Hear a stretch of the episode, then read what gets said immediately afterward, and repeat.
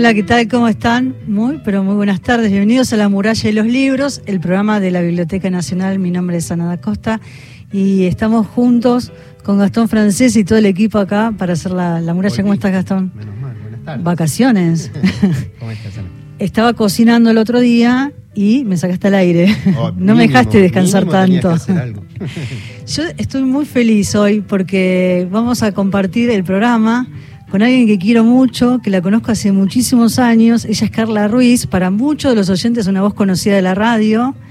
Es, es un, un privilegio eh, que seas parte de la muralla a partir de hoy. Gracias, Carla. Por ¿Cómo favor, estás? Anita, hola Gastón. Eh, un placer para mí estar. Nos conocemos hace muchos años. Sí. Muchos años y, y es eh, como haber estado siempre en este programa, pero un placer estar, aparte de una temática que me gusta mucho. que te gusta. Además, nos cruzamos, le cuento a los oyentes, nos cruzamos porque ella está con Luis en el programa anterior y nos cruzamos, entonces siempre le traemos algunos libros de la biblioteca o del Museo del Libro para que Carla cuente en sus columnas, en sus espacios. Eh, en las columnas que hago con los viernes con Luisa o en el Yo te leo a vos de la madrugada de, de los miércoles por Nacional Folclórica. sí, la vamos a la madrugada y Sí, le acompañamos un... Vamos, vamos, nos juntamos todos. Y hoy le, te mostraba el libro catálogo de Alejandra Pizarnik, que es la muestra que está... Delicioso. Es una muestra, no se la pueden perder, que está en la Biblioteca Nacional. Hoy la estuve visitando y vos estuviste recomendándola. En el Yo eh, ah, recomendé ir, no recomendé la muestra porque todavía no fui. Bueno, tengo Tenés que venir, ir. Carla, Sí, claro, sí, sí, sí, sí. Ahí en, en la calle de, este, Pisur, ¿no está? ¿Es ahí? No, no, en Agüero, Agüero. 2502. Ah, entonces la información estaba mal. eh, Tercer de donde la piso. leí. Perfecto, allí iré entonces. Agüero 2502, tercer piso con entrada libre gratuita. Tiene unos colores, la muestra, ese rojo intenso Sí. con unas frases de, de Alejandra Pizarnik. Hoy, eh, Evelyn Galeazo, que vos la entrevistaste, Gastón, que es la directora de investigaciones y, y es la curadora de la muestra, hizo una visita guiada, pero exclusivamente para todo el equipo de investigadores de la biblioteca. Qué lindo. Así que ahí por ahí me colé, me quedé un rato. Eh, así que bueno, se las recomiendo. Saludamos a Cristian Blanco en la mm, producción del programa, Marcelo Marín en la operación técnica y presentamos a nuestra invitada. Vamos a dar los teléfonos. Vamos a, a dar los teléfonos. Eh, 0810-222-0870. Allí tu voz, 30 segundos para dejar tu mensaje. Y si no, ya sabes, por escrito, 1138707485. Ya te voy diciendo que por las dudas dejes los tres últimos números de tu documento. Sí, porque hay un libro. Si ¿no? Alberto nos deja. sí, nos va a dejar. Si nos dejan. La presentamos entonces a Paula Puebla. ¿Cómo estás, Paula? Un placer enorme. ¿Todo bien? Bien. Paula es especialista en gestión estratégica de diseño por la Facultad de Arquitectura, Diseño y Urbanismo y es autora de las novelas Una vida en presente eh, del año 2018 del libro de ensayos Maldita tú eres y El cuerpo es quien recuerda. De este libro vamos a hablar hoy. Un libro muy, pero muy complejo. Y le digo complejo, no en tanto en lectura, porque se lee muy rápido, sino por lo sobredeterminado de los sentidos que Paula anudó ahí. Bueno, muchas gracias por invitarme. Gracias a vos y te vimos hace muy poco con Gastón en la FED. Ahí estuviste en una mesa Deseo, Realidad y Literatura eh, que tuvo como protagonista el escritor y psicoanalista Luis Guzmán. Eh, Así es. Y por un lado ese encuentro de dos generaciones, ¿no? De, la literatura de distintas épocas. Y, por ahí dijiste que también eh, se ponía en, cuestiones el título de, la, mesa, que era Deseo, Realidad y Literatura, pero también una especie de motor, ¿no? Exacto, exacto. Me parece que los escritores jóvenes, jóvenes lo hago comillas en el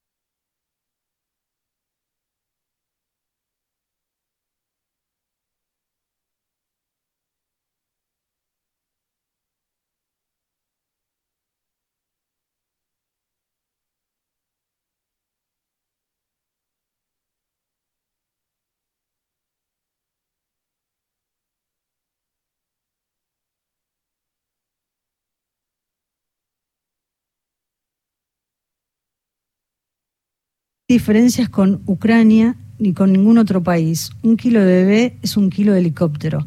Los números no mienten, las palabras sí. ¿no? Y ahí también entra en juego el lenguaje, Total. ¿no? Sí.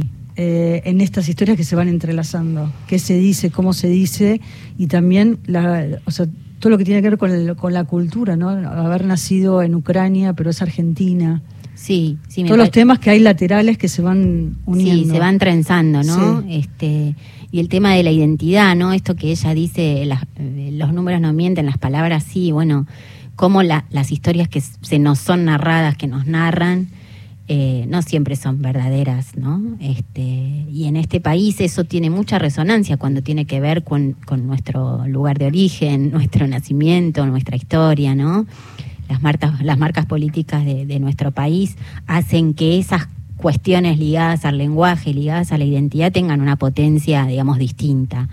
Ahora eh, toda esa mm, toda esa potencia está ligada al mercado, ¿no? Antes era la violencia estatal, ¿no? A las dictaduras, a la apropiación de bebés y ahora, eh, bueno, tenemos un mercado al que podemos acudir si queremos, este, para adquirir un bebé y etcétera, etcétera. Pero estamos hablando con Paula Puebla, la autora de El cuerpo es quien recuerda. Hay algo que me parece muy interesante. Ahora que hablaste del mercado, bueno, voy para ese lado, para el mercado, Vamos, que tiene ahí. que ver con eh, quién desea y quién accede a ese deseo. Mm, Por otro lado, ese cuerpo mm. pasa a ser una mercancía, el útero pasa a ser una mercancía más. O por otro lado, ¿qué es trabajar? Trabajar es dar el cuerpo. Mm. Todo- por eso digo, está anudado con múltiples sentidos. Sí, creo que trabajar es siempre dar el cuerpo, ¿no? Por más que, que tengamos un trabajo intelectual, Mm. creo que hay una disposición corporal en la escritura de una novela, de un ensayo, de, de una tesis, qué sé yo. Obviamente después hay otras disposiciones corporales como es levantar una pared, ¿no es cierto? O barrer una vereda, este, parar una olla en un, en un barrio popular. Pero acá hay algo engañoso, ¿no? Porque hablamos del alquiler de vientres. Y si nos ponemos a pensar y a hilar finito en el lenguaje, es imposible alquilar un vientre, ¿no? Porque lo que alquilamos es un cuerpo, porque el cuerpo de la mujer adentro tiene un vientre. O sea, no es que alquilamos un órgano que está separado o que es una bolsa de Nike. No, alquilamos eh, que el cuerpo de esa mujer esté a disposición durante un Ahí- montón de tiempo. Ahí es donde el sentido se vuelve violento porque tapa la violencia. Es decir, es un vientre, es, un- es la parte, no es todo. Sí, sí, sí, por supuesto. Tapa la violencia y, y cómo usamos las palabras para revestir esa violencia, para matizarla. Eh, lamentablemente tenemos que interrumpir la, la charla. Nos vamos a, mm, al discurso de Alberto Fernández, ¿no, Carla? Está, está hablando el presidente de la Nación, Alberto Fernández, lo escuchamos. muchos años atrás, en donde lo que se discutía era si había que privatizar o no los clubes. Y había una enorme discusión, como la que se da en la película, entre los que dicen, no, el, club es nuestro, debemos cuidarlo nosotros, los que lo fundamos, los que somos socios, los que los conducimos. ¿Cómo se la vamos a dar a manos, cómo vamos a dejar el club en manos privadas? Y nosotros rescatamos aquella película para rescatar el verdadero sentido del club de barrio, que es la solidaridad. Los clubes de barrio nacen y se desarrollan porque los vecinos quieren encontrar un ámbito donde sus chicos crezcan y se eduquen y aprendan el sentido de la solidaridad, la responsabilidad social que necesitamos para tener un mejor país. Con aquella misma idea, hoy estamos haciendo lo que estamos haciendo. Estamos preservando los clubes de barrio. Preservándolos para que las comunidades, para que en este caso, hoy Malvinas Argentina, pueda tener muchos lugares donde los chicos después del colegio puedan divertirse, puedan empezar un deporte, puedan empezar su carrera deportiva, que tal vez culmine levantando una de esas copas o con una medalla olímpica. Por eso lo hacemos, por eso lo hacemos. Y por eso estamos convencidos de que no estamos haciendo nada más que un acto de justicia. Darle derecho a los clubes de barrio para que sigan educando, dándoles el mejor contenido a nuestros chicos, a nuestras chicas y también a nuestros adultos mayores para que puedan seguir disfrutando de todo esto.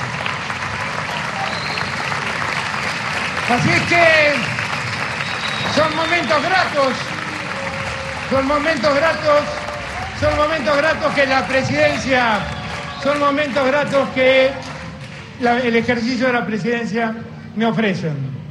Poder estar cerca de ustedes, poder decirles que para mí, como dije aquel 10 de diciembre de 2019, los primeros son los últimos.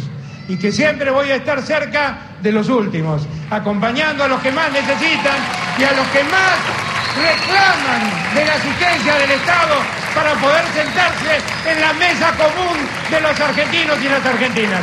Gracias a todos y todas. Gracias Luis, gracias Leo, gracias Noé, gracias a todos y todas. Señoras señores. Bueno, hasta así la palabra del presidente de la Nación, Alberto Fernández, estuvo con el ministro Sergio Massa y el tema era, bueno, la quita de los subsidios, bueno, a los clubes de barrio se va a esperar para, para ello. Bueno, entonces seguimos en la muralla de los libros, el programa de la Biblioteca Nacional. Estamos conversando con Paula Puebla sobre El cuerpo es quien recuerda. Y, ¿sabes qué? Vamos a, a, sortearlo. Vamos. Vamos a sortearlo entre todos los oyentes que se comuniquen a qué, por qué vías, eh, Carla. Por escrito en el 113-870-7485, oralmente en el 0810-222-0870, en ambos casos, nombre y los tres últimos números de su documento. Bueno, al final del programa lo vamos a estar sorteando. Fue, fue corto, Paula, así que vamos a, vamos a, a retomar. Retomamos. Retomamos. Entonces, estábamos en la pregunta que le habías hecho vos. en, esto, en esto que ella abrió, que es el mercado, ¿hasta dónde? Y, empieza a avanzar ah, hasta, sí. ¿viste? Hablamos del trabajo, ¿no? De, cómo ponemos el cuerpo para trabajar, cómo hay diferentes medidas de poner ese cuerpo, porque obviamente no es lo mismo, como decía, levantar una pared este, que escribir un ensayo, ¿no? Hacer un trabajo intelectual. Eh, pero en el caso del alquiler de vientres, eh, aparece también el lenguaje para revestir una situación de opresión, ¿no? Total. Este yéndonos por ahí un poco para el otro lado, pero hace pocos días Cuba votó una, una ley que, que reforma em, la ley de familias para que personas del mismo sexo puedan contraer matrimonio y para otras cosas, y se aprueba también algo llamado gestación solidaria. Bien, si bien hay toda una especie de reglas que, que dice que solamente para familias cubanas y que, que tiene algún tipo de restricción, es un primer paso, ¿no? Hacia, hacia la apertura de algo que puede ser muy controversial y además que está la palabra, la palabra solidaria, perdón, estoy medio trabada. Me parece que es un poco engañoso, ¿no? Porque, mm, digamos, gestar para otra persona en Ucrania no tiene nada de solidario, ¿no? En los países pobres no tiene nada de solidario. Eh, hay, un, hay una situación contractual, ¿no? Firmamos, ponemos la firma, hacemos una transferencia bancaria para que alguien geste. Este, entonces me parece que bajarle el precio a esa transacción, bajarle el precio a ese trabajo, ¿no? De, llevar a una criatura dentro tuyo durante nueve meses, atravesar una situación de parto, para al instante, al instante de haberlo parido, que se corte ese cordón y entregar ese bebé a otra familia, ¿no? Me parece que es muy fuerte y me parece que que, bueno, el mercado arma todo el circo para que parezca que no es opresión, para que parezca que es algo, como le dicen, altruista, como, como una cosa de entrega amorosa, que tiene que ver mucho con la maternidad, ¿no? Entonces ahí la maternidad aparece como algo que está copado, pero puede ser muy siniestro también. Nos hace pensar el, el cuerpo es quien recuerda en muchos temas, ¿no? Porque ¿qué es la maternidad? ¿Qué es maternar? En esto que vos decías de la historia coral de estas tres mujeres, de estas tres historias, también pienso de qué manera se instalan los temas en la sociedad, ¿no? Y, cómo construiste esta ficción, porque mm, empezaste a investigar, a ver documentales, em, y cómo lo, periodístico, lo ensayístico, que vos venís trabajando desde esa área, eh, digo, tiene también como, como llevar, de qué manera llevarlo a la ficción, también tiene un costo, ¿no? Porque no solamente dejarlo desde el lugar del ensayo, a través de la ficción estás eh, poniendo de relieve toda una realidad social o instalando una temática que tiene que ver con muchas cuestiones, ¿no? Con la soledad, con los vínculos, eh, con, la maternidad. Sí, en este caso sentía que un trabajo ensayístico me quedaba, me quedaba corto, no yo necesitaba otra libertad para poder hablar a calzón quitado, como se dice, eh, de, con estas tres voces, ¿no? Entonces, eh, no sé, la voz de Victoria, que es la última de las mujeres que aparece en la novela, es un personaje como bastante áspero, ¿no? Y que dice las cosas que nadie quiere escuchar y que muchas, muy pocas personas quieren decir, y por eso necesitaba ese tipo de personaje, que yo no sé si hubiera podido decir eso en el ensayo o cómo lo hubiera podido decir. Una ex Lolita, digamos, la década del 90. Exacto, una frívola, una tipa que trabaja de, de, caerle bien a la gente, pero que en realidad es, es una mujer muy, muy rancia, ¿no? Con, con muchos dobleces y con mucha oscuridad. Entonces, necesitaba una libertad y necesitaba algún tipo de impunidad que te da la ficción y que el ensayo obviamente estás como más restringido, ¿no? Es una cuestión argumental, intelectual, este, así que bueno. Y a esto le agregaste también que Rita Pérez Lavalle, una de las personas, está más cercana al diario, la forma de, escritura. Al gráfico, claro. Nadina va al género epistolar. Mm y Victoria utiliza la cámara robot. Son tres dispositivos anunciados, son tres enunciaciones distintas. Sí, y eso fue buscado adrede y fue como algo, yo necesitaba, para mi seguridad te diría, como escritora necesitaba que fueran dispositivos distintos. Eh, porque eso pronunciaba, subrayaba las diferencias de, de, sus posiciones políticas, ideológicas y de historia. Eh, y bueno, eh, el diario de Rita fue lo primero, primero que escribí, ese, texto sobre el 2001. Eh, luego apareció Nadilla en, en, forma de carta, me parecía que había algo lindo de una mujer escribiendo una carta en papel y enviándola dentro de un sobre. Me parece que es algo que. lo suyo. Exacto, es algo que no hacemos, que, que necesita de una disposición y que me parece que una persona que te escribe una carta y que la envía con todo lo que te dice, es alguien que, que, está buscando comunicarse con vos. Y después, bueno, eh, Victoria filmándose, haciendo esa especie de reality show de una sola, eh, mostrando su cuerpo, poniéndose en bolas adelante de la cámara, diciendo cosas terribles, me parecía que, que bueno, que, que subrayaba ese carácter eh, malvado o, o incorrecto de esa Lolita frívola que fue. Ahí aparece toda la riqueza. Sí. Eh, si les parece, vamos a, compartir un, tema musical que está relacionado con dos cosas. Uno con el libro de Paula y otro está eh, relacionado con Apalabradas. Con Apalabradas, que es la cortina de Apalabradas, el ciclo que hacemos con Gastón por Canal Encuentro.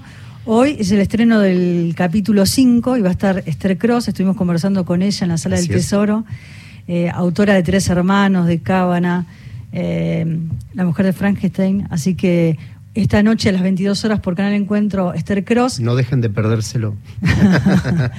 y entonces vamos con, es la cortina de palabradas, pero también es una canción que va bien con el cuerpo es quien recuerda la última novela de Paula Puebla.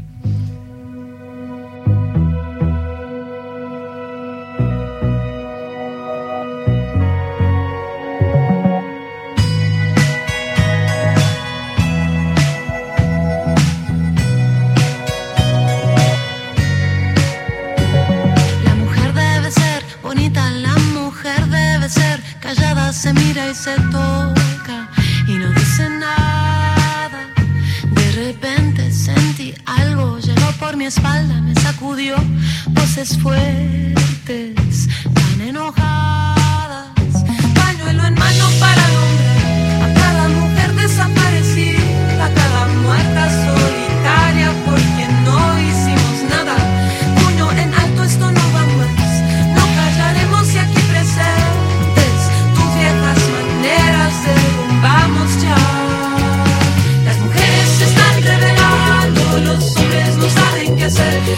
Todas las fichas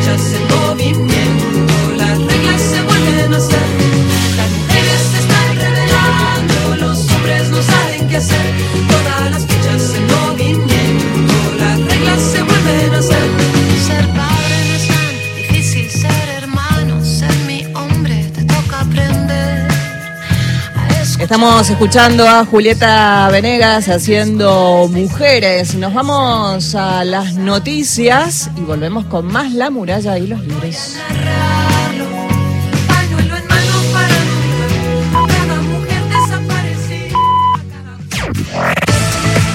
Nacional Noticias. El país en una sola radio. Hora 19.30 en todo el país. Alberto Fernández presentó un nuevo esquema de subsidios de energía y gas natural para clubes de barrio. El acto finalizó hace minutos nada más en el Polideportivo de Villa de Mayo, en el partido bonaerense de Malvinas Argentinas. El presidente sostuvo que la iniciativa apunta a que no se paralicen actividades sociales importantes para la sociedad argentina. Lo que no podemos hacer es paralizar el desarrollo de actividades sociales tan importantes para el desarrollo de la sociedad argentina como lo que hacen los clubes de barrio. No podemos paralizarlo. Cuando el club de barrio no existe, hay un chico que queda en la calle, es el peor modelo. Cuando el club de barrio no existe, hay un chico que se frustra, o una chica que se frustra, porque no puede desarrollar el deporte que quiere. Por todo eso nosotros hoy estamos anunciando lo que estamos anunciando. Estamos diciendo, queremos que florezcan muchos clubes de barrio que alberguen a los mejor, lo mejor de nuestros chicos y de nuestras chicas, que den amparo a nuestros abuelos y a nuestras abuelas, que sean un lugar de regocijo y sean un lugar de educación.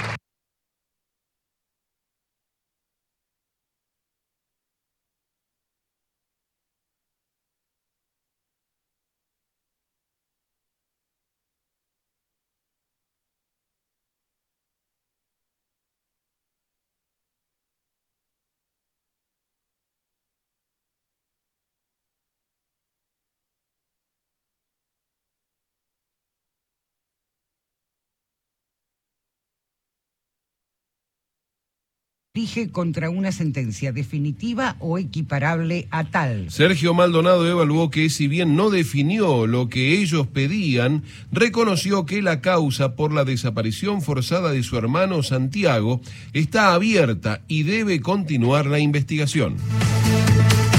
Datos del tiempo. En Villa Krause, provincia de San Juan, la temperatura actual 26 grados 8 décimos, humedad 30%, el cielo está parcialmente nublado. Y en la ciudad autónoma de Buenos Aires y alrededores, la temperatura es de 16 grados 9 décimos, la humedad del 72%, el cielo sobre Verazategui está despejado. Informó la radio pública en todo el país. La Copa del Mundo se juega por Nacional, la radio oficial de Qatar 2022. Tu verdad, tu identidad está en el diario Radio Nacional. Octubre. Todo el año nacional. La radio pública. ¿Qué es la viruela símica? Es una enfermedad que se transmite principalmente por contacto estrecho físico, en particular sexual. El síntoma más común son las lesiones similares a granos o ampollas, que aparecen en cualquier parte del cuerpo, pero con mayor frecuencia en regiones genitales, perianales, cara, manos y pies. Si se presenta alguna lesión de estas características en tu cuerpo, evita nuevos encuentros antes de consultar con el personal de salud. Ministerio de Salud, Argentina Presidencia. Gracias, Aptra.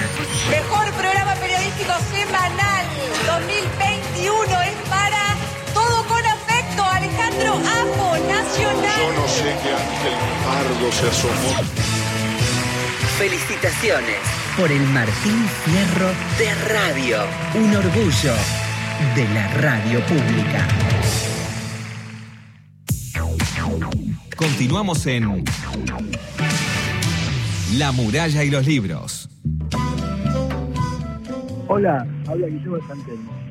Me encantaría saber en qué parte del libro habla del, del hombre, del hombre que pone su simiente para ese niño. Este, bueno, un beso grande, Anita. Eh, muy lindo programa. Y allí mensajes en el 0810-222-0870 y en el 11-3-870-7485. Ivonne, que está en Vicente López y que deja los tres últimos números de su documento, 364, 364, dice buenas noches. Qué tema interesante en esta novela. Qué lindo. Gracias a los dos por, el- por los mensajes.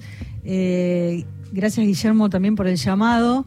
Y ahí yo también me pregunté en el libro, ¿no? Por el tema de la masculinidad, que está atravesado también, y por el- los vínculos con los hombres, ¿no? Con- Mm. eh, eh, en el caso de Rita con su padre, eh, en un momento dice, hay entre nosotros un campo de fuerza que nos protege, al mismo tiempo que nos tiene de rehén, dice ella sobre su padre, los encuentros con papá, dos personas que quieren hablar de algo pero no lo hacen, la sola posibilidad de que la verdad se interponga amenaza con rasgar ese montaje perfecto, ¿no? Un acto sin el acto, dice.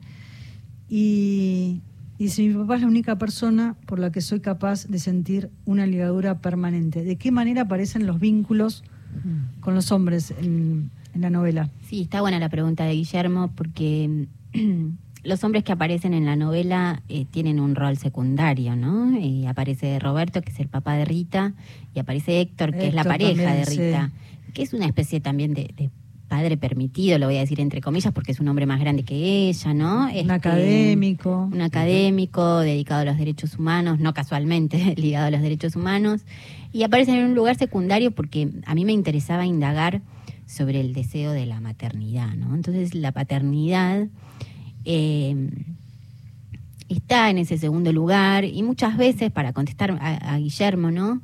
Eh, en lo que tiene que ver con el alquiler de vientres, el hombre directamente muchas veces no aparece, ¿no?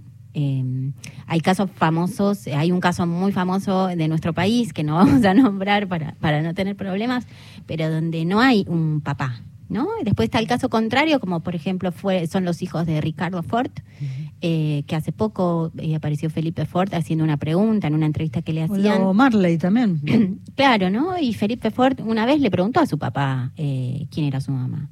Y Ricardo Ford, muy a lo Ricardo Ford, le dijo, bueno, ¿para qué querés una mamá? Si vos me tenés a mí, ¿no? Entonces, muchas veces está como el capitán del deseo llevando a cabo la concreción de tener ese hijo, porque ya se puede hacer así, ¿no? Porque uno puede tener un hijo solo.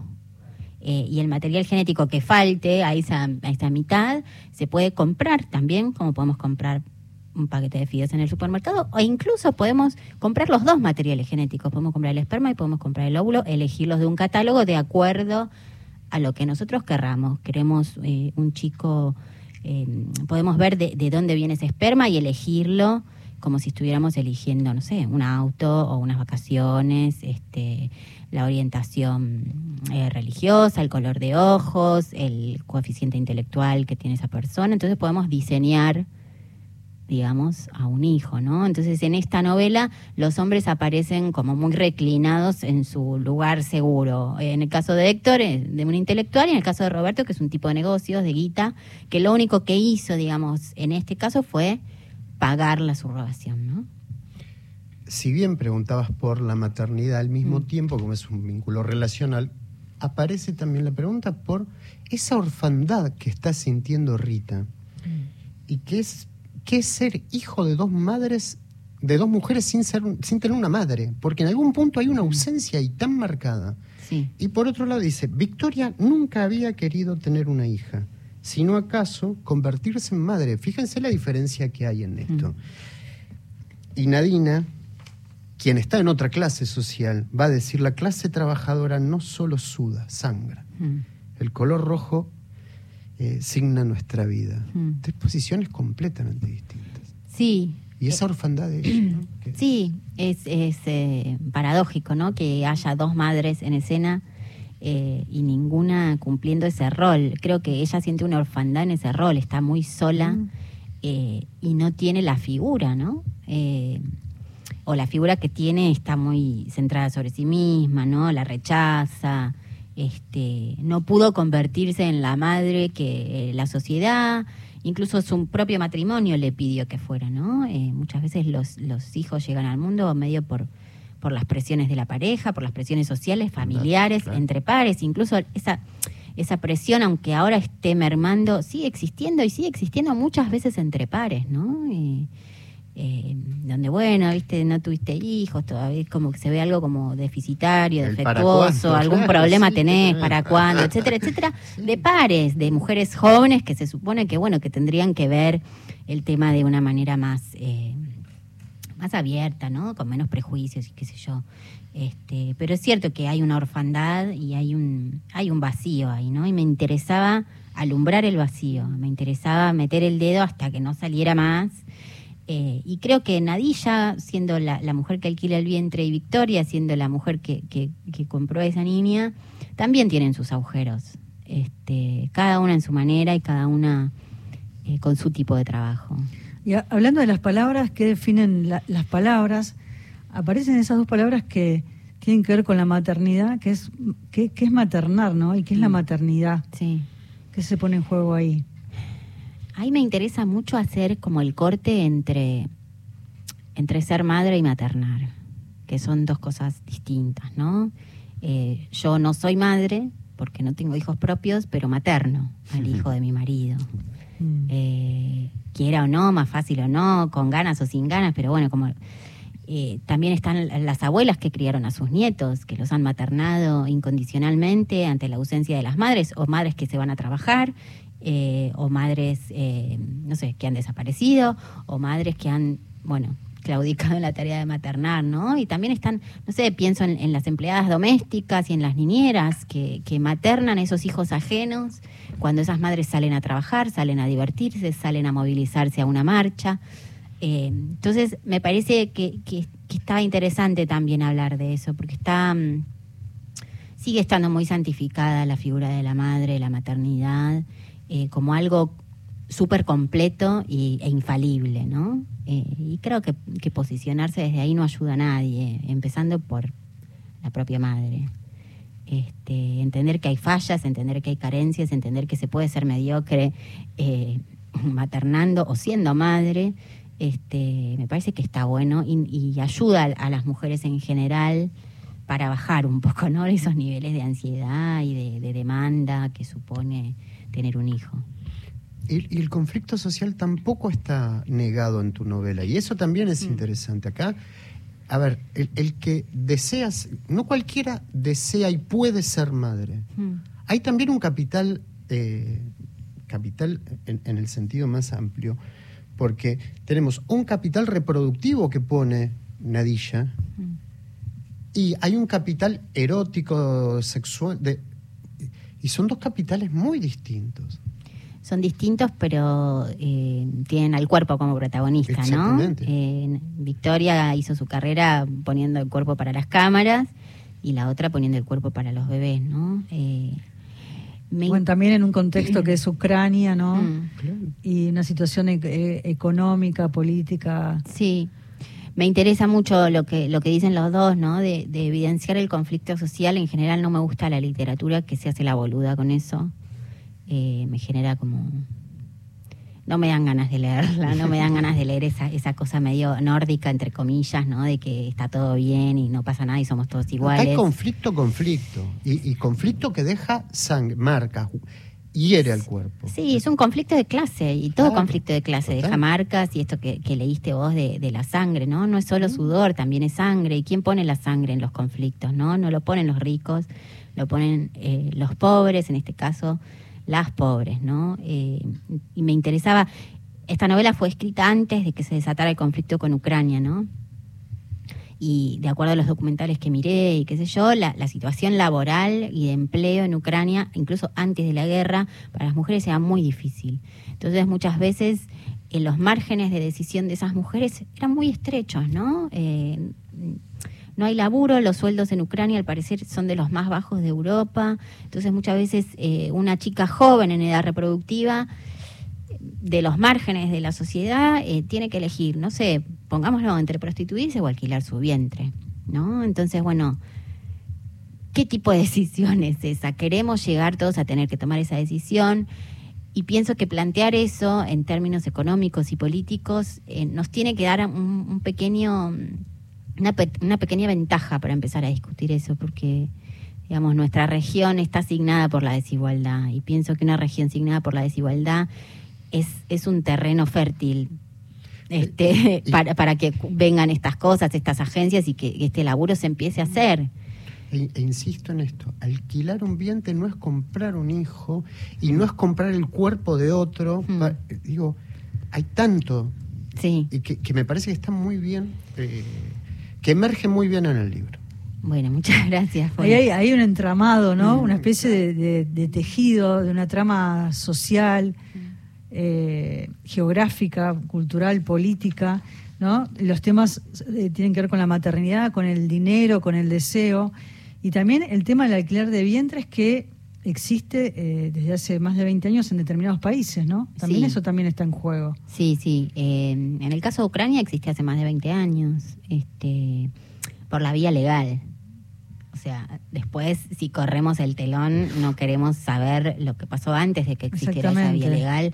Eh, en Rumania también, en la India hay un mercado enorme y con condiciones muy terribles para, la, para las gestantes y, y parturientas.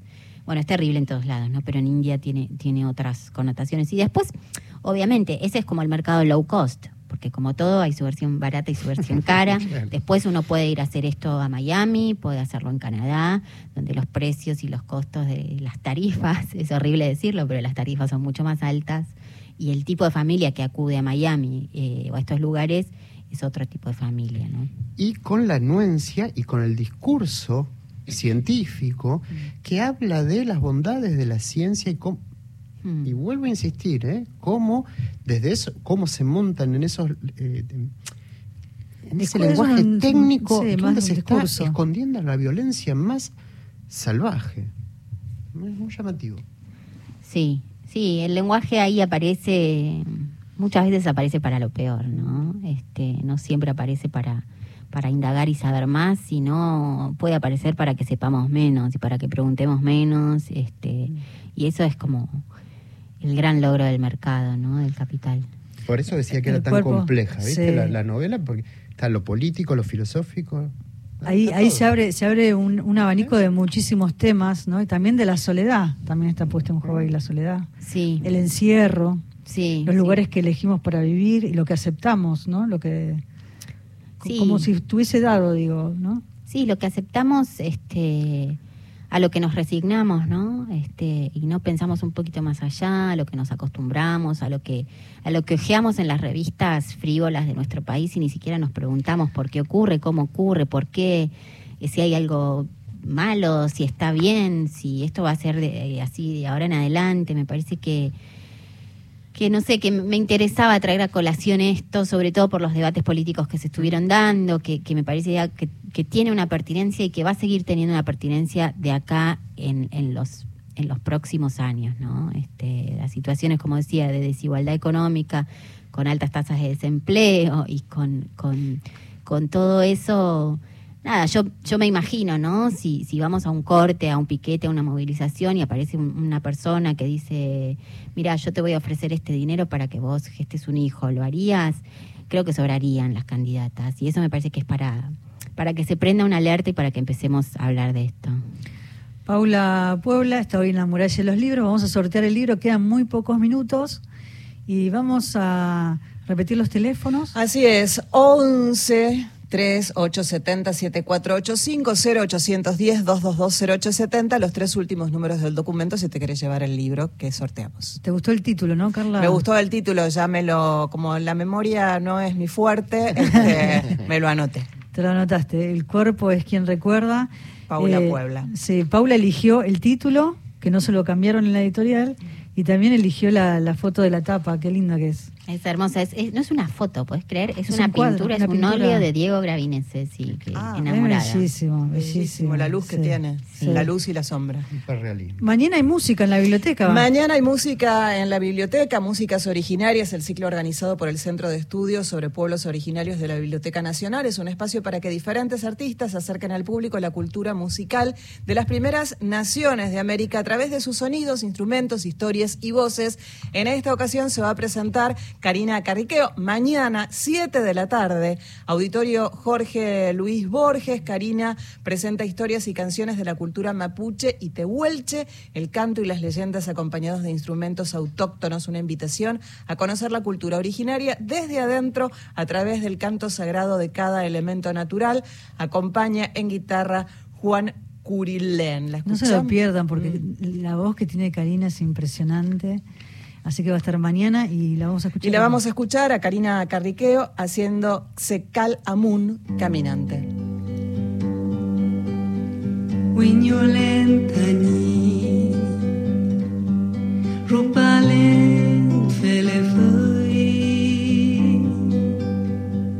Tani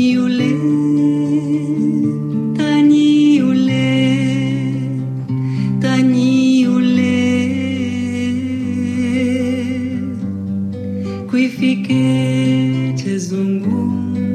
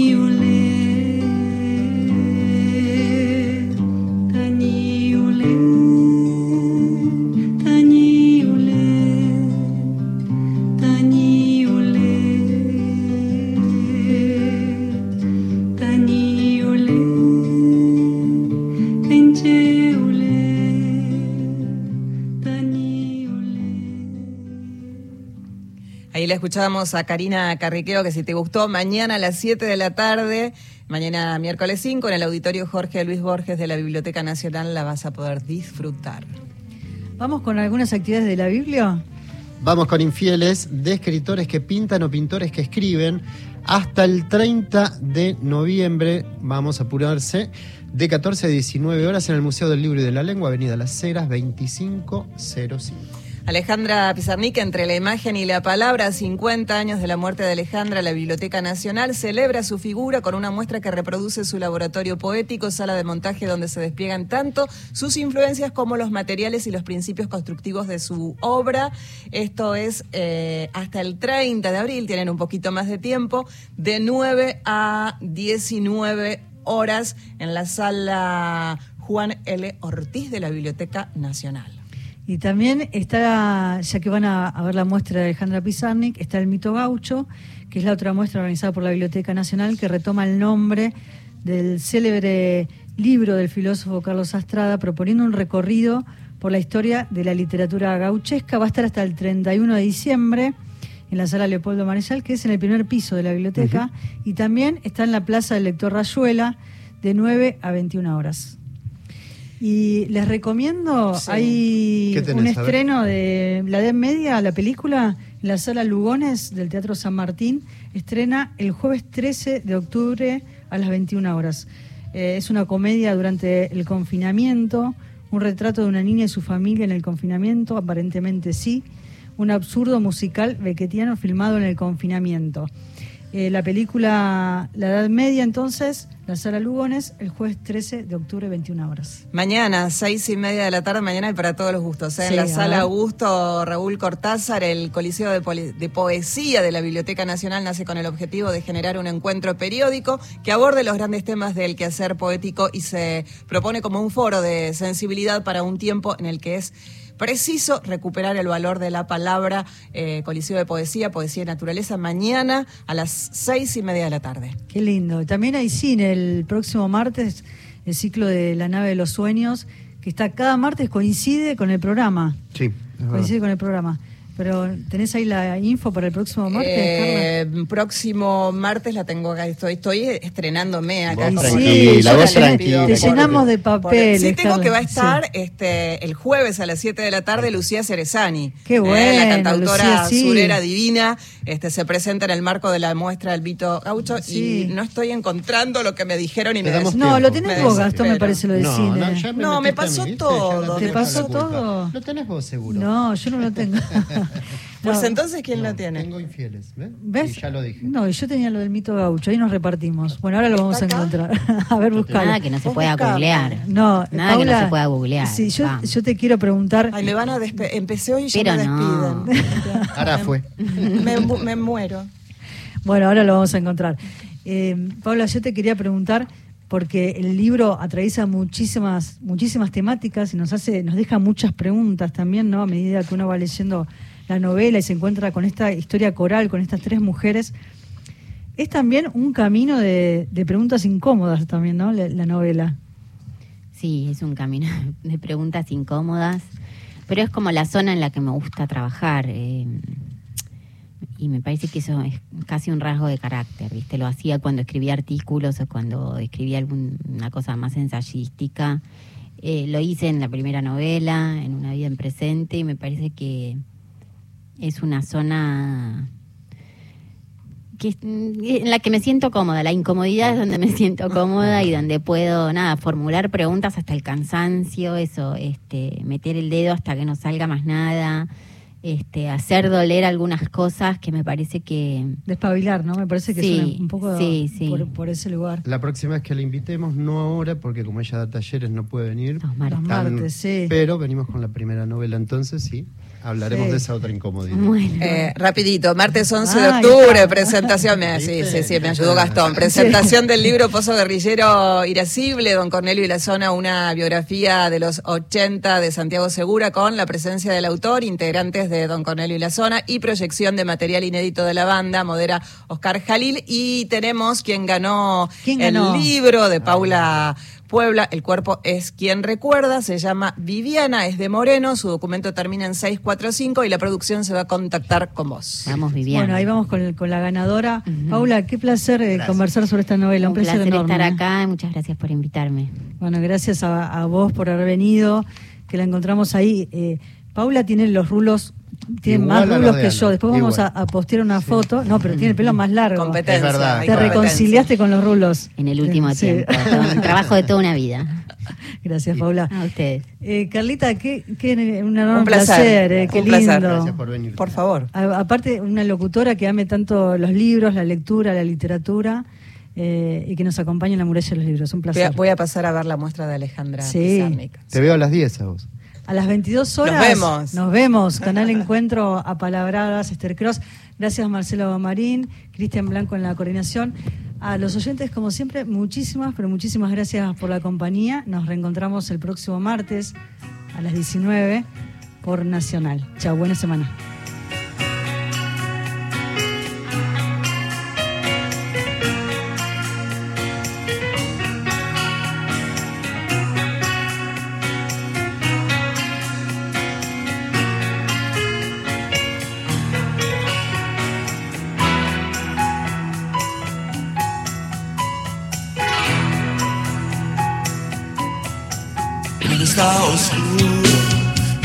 Nadie